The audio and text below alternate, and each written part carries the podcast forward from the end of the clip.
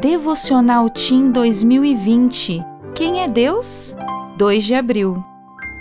Não está à venda.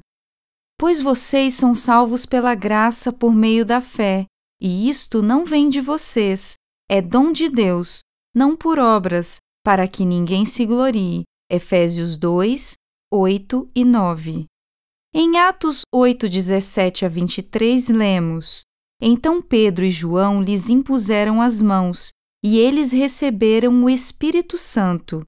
Vendo Simão que o Espírito era dado com a imposição das mãos dos apóstolos, ofereceu-lhes dinheiro e disse: Deem-me também este poder, para que a pessoa sobre quem eu puser as mãos receba o Espírito Santo. Pedro respondeu: Pereça com você o seu dinheiro. Você pensa que pode comprar o dom de Deus com dinheiro? Você não tem parte nem direito algum neste ministério, porque o seu coração não é reto diante de Deus. Arrependa-se dessa maldade e ore ao Senhor.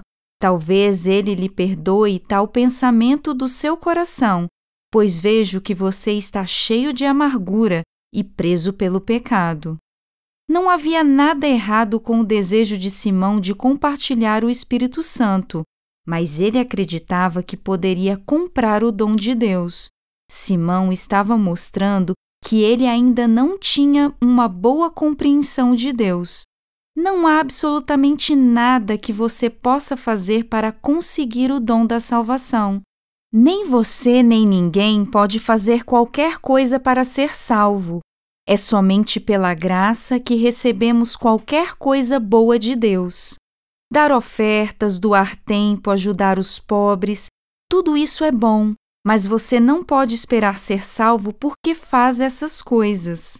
Você deve fazer coisas boas porque compreende o que Deus fez por você. A ideia de Simão era muito perigosa, porque poderia levar as pessoas a pensar que estavam fazendo o suficiente para ganhar a aprovação de Deus.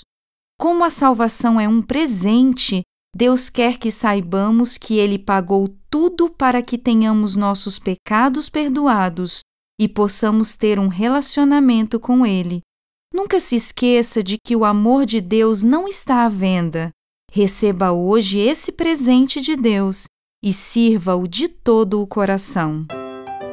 Eu sou Ariane Oliveira e trabalho na Casa Publicadora Brasileira.